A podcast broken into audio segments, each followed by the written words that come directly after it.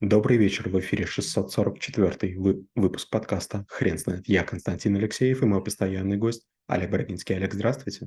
Константин, добрый вечер. Хрен знает, что такое цензура, но мы попробуем разобраться.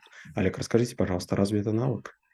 А, ну, знать это обязательно нужно. Цензура– это система надзора, которая не допускает на определенной территории или постоянно, или временно, или по, по какому-то событию, или а, без э, срока давности те вещи, которые писать нельзя. То есть есть идеи, сведения, которые признаются властями нежелательными в разные периоды времени, и вот идет контроль за распространением информации, печатной продукции, музыкальных произведений, веб-порталов, сайтов, искусства, кино, фото, фотопроизведений, телевидения и всего чего угодно. И если вы наступаете на, на пятки цензорам, то есть вы начинаете делать то, что не рекомендуется, к вам начинают применять санкции.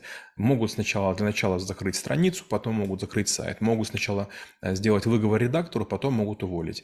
А, такая очень серьезная история, потому что в мире современной информации любой фейк, он может распространиться как эм, огонь на посухой траве, и к чему это может привести, непонятно. То есть в любую секунду может быть вброс недобросовестный или злонамеренный для того, чтобы общество электризовалось и начало там каким-то образом свои гражданские проявления или, скажем, преступную деятельность в виде, там, не знаю, там, коктейлей Молотова или других там, попыток протеста.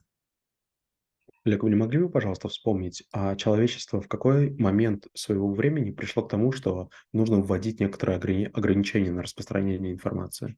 Ну, цензура возникла в тот момент, когда люди, обладавшие властью, они решили, что они какие-то вещи не будут допускать народ. Скорее всего, это прошло в, в первую очередь в Древнем Риме, где м, гражданам можно было говорить о многих вещах, а вот не гражданам было не позволено. Хотя, конечно же, наверняка это было в разных, в разных э, полисах в разное время, но считается, что Афины были первыми, кто ввел систему для того, чтобы в первую очередь драматурги и политики не допускали ядовитых выпадов в поле сильных мира сего или в адрес реальных людей а, недоказуемо. То есть, если есть суд, и суд чего-то говорит, вот эта цензура уже решение суда не протестовывает. Но если до решения суда начинаются какие-то нападки, очернения, то, конечно же, э, греки и римляне с этим боролись. Олег, а, хотел бы с вами поразмышлять по поводу цели а, цензуры. А, государство, когда в целом, когда захотело контролировать такие вещи, оно думало о каких-то благоприятных вещах, или все-таки э, это какая-то а, история про то, чтобы просто подчинить себе народ? И то, и другое. Если мы говорим, допустим, про Древний Китай, то был император, я уже не помню, как его звали, но он в какой-то момент приказал уничтожить все книги, кроме медицинских, тех, которые занимались сельским хозяйством, а, научных и так далее, для того, чтобы э, защитить империю от опасности поэзии, истории, философии. А когда мы говорим про Древнюю Грецию, Платон был тоже одним из философов, который первый сказал, давайте творцы введут самоцензуру. Если уж нам позволено говорить с трибун, давайте будем а, осторожнее. И, конечно же, много возникло различных форм, таких как притчи, таких как басни, таких как какие-то памфлеты, которые каким-то образом э, высмеивали кого-то или каким-то образом воздействовали на народ. Безусловно, церковь тоже э, в разные времена была вынуждена бороться с ересью, объявляя объявляя какие-то непопулярные для нее идеи недопустимыми и так далее. А опять же, если мы говорим про церковь, она очень сильно отличалась нетерпимостью к инакомыслию, и власти поддерживали церковную цензуру, и в любой момент могли прийти специальные люди в театр или там э, в какое-то другое место, и людей, которые говорили не то, что требуется, их могли в том числе и а, казнить, и жестко очень наказать.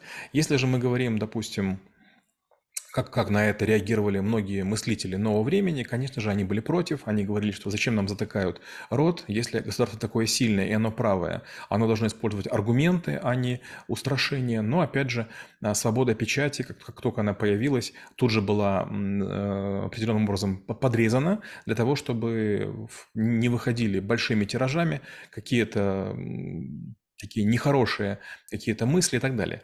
Тоталитарные режимы, которые возникали в разные периоды времени, и капиталистические, и коммунистические, и смешанные, они тоже сделали цензуру частью репрессивного аппарата, и там не только накладывались ограничения на труды и на людей, но там еще и на последователей. Появились специальные хранилища, там спецхраны. Опять же, время от времени мы слышим историю, что какой-то фильм, допустим, на полках пролежал безумное количество времени из-за какой-то маленькой фразы. И получается, у каждого творца, который шел эм, на цензуру, было два варианта. Вариант первый – соответствовать. Вариант второй – надеяться проскочить, а потом корректировать те пассажи или абзацы, или видео, или там какую-то там часть произведения. Или, конечно же, лечь на полку. Да, ты можешь быть честным, ты можешь говорить то, что ты считаешь нужным, но тогда будь готов, что время твоего, скажем, произведения, к сожалению, будет отложено для того, чтобы э, была премьера. Да, видите ли, а, результат цензуры– это условно не выход а, некоторых произведений, некоторых действительно хороших открытий, которые человечество так и не, так, возможно, и не увидело. И в связи с этим я хотел вас спросить, есть ли у вас а, в памяти примеры, когда цензура была действительно оправдана?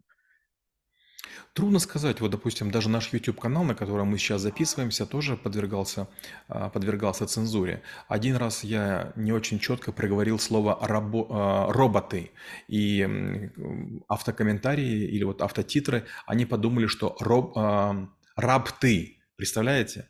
Недавно тоже была такая история, вышла статья одного из наших учеников, Владимира Глотова, называется «Сколько стоит кресло губернатора Подмосковья?». Это статья аналитическая, там нет такой чистой политики, но YouTube по какой-то причине решила, что мы вводим в заблуждение избирателей, хотя выборы в текущий момент не проводятся. Поэтому да, Конечно же, чем больше мы используем искусственного интеллекта, чем больше мы используем автоматизированных процедур, тем чаще а, претензии цензуры будут необоснованы. Но для этого есть опротестование. Если вы уверены в том, что вы правы, вы можете заявить, предложить, при, приложить свои доказательства или изменить, как я уже говорил, э, ролики. Допустим, мы некоторые ролики, там какие-то вопросы вырезаем, и после вырезания вопроса подавать апелляцию в YouTube не нужно.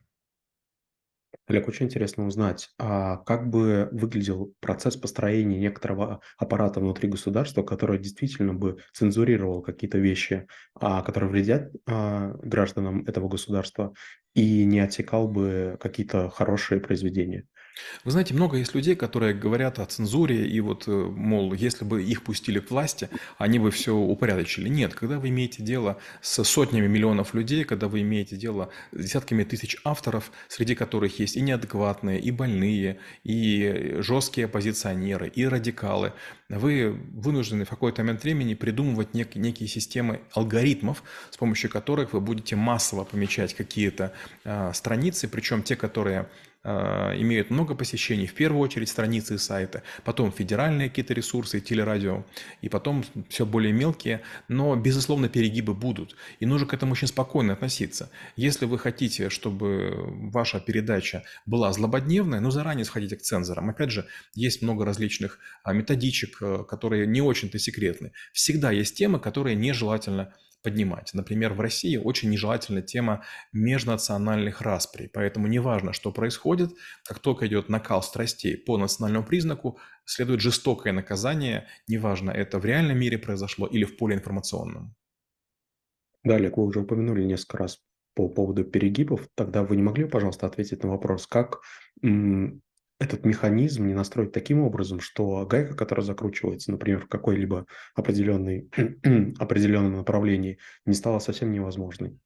А, давайте возьмем пример Кореи, а, Китая и Ирана. Это страны, которые полностью отделились от интернета, сделали свои фаерволы, сделали железный занавес и информацию очень качественно проверяют. Гигантское количество цензоров. До чего доходит? Был такой фильм недавно, диснеевский, «Русалочка», и там актерша, а, главная роль, которую играла она, была темнокожей. Так вот, китайцы с помощью искусственного интеллекта ее обелили.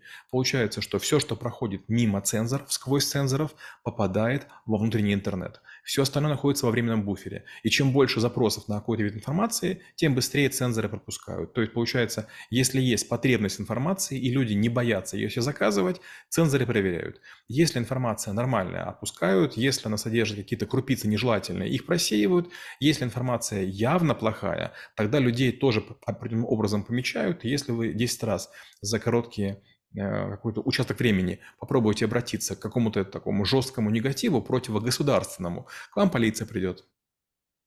Олег, а приходит ли вам в голову какая-либо страна, которая научилась работать с цензурой, а, в в идеальном смысле? Нет, такой страны нет. Скажем, в Иране регулярно депортируют людей, а, стражи революции, совершенно, мне кажется, неадекватные люди, которые при малейшем подозрении, при всех прочих равных, вас просто из страны выдворяют. То же самое касается израильских аэропортов, в первую очередь Бен-Гуриона. Не дай бог, там кому-то что-то в голову придет, вы оговоритесь, попробуйте там говорить на языке, может быть, иностранном для вас, тоже информация может быть искажена и вам мало не покажется. Э, много есть стран, которые допускают относительную свободу. Знаете, был даже такой анекдот в советское время. Разговаривают американец и русский. Американец говорит, вот э, у нас э, есть свобода слова, а у вас нет. Вот, допустим, ты можешь сказать, что ваш президент не прав, а, а русский говорит, да, я могу выйти и сказать, что там Буш не прав. Американец такой удивился, забыв о том, что Буш-то его президент, а не президент русского человека. Олег, как вы думаете, цензура- это все-таки негативная коннотация слова или есть, а, некоторая, а, белая его часть? Я уверен, что есть белая часть. Знаете, когда э, негативщики начинают кричать, от них очень много вони. Если вам нравится ресторан или кафе, вы, скорее всего, об этом просто промолчите, улыбнетесь и будете приходить. А если не понравится, вы многим расскажете.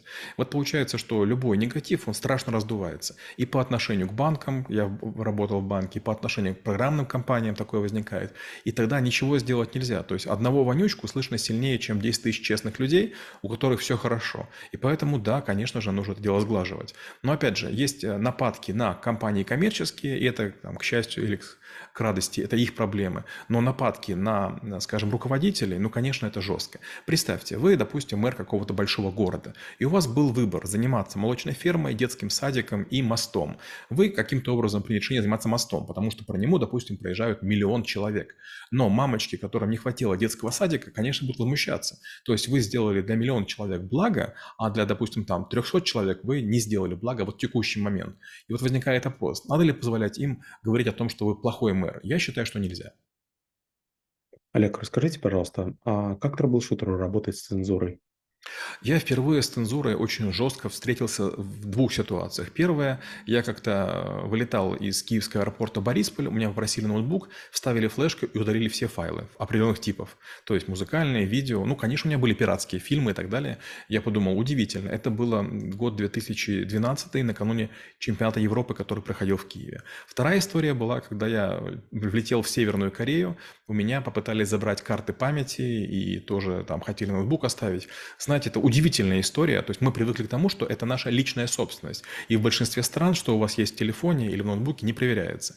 Но есть территории, которые к этому относятся очень серьезно, подвергают проверке, которая может длиться 5-10 часов. Сейчас, говорят, в аэропорт Шереметьево есть специальная зона, и людей, которые так или иначе с украинскими паспортами прибывают, тоже очень тщательно проверяют. Но с другой стороны, тоже можно понять, а вдруг среди них будут бомбисты, те, которые захотят что-нибудь там взорвать или уничтожить. Но это же тоже неправильно. Олег, спасибо. Теперь на вопрос, что такое цензура, будет трудно ответить. Хрен знает.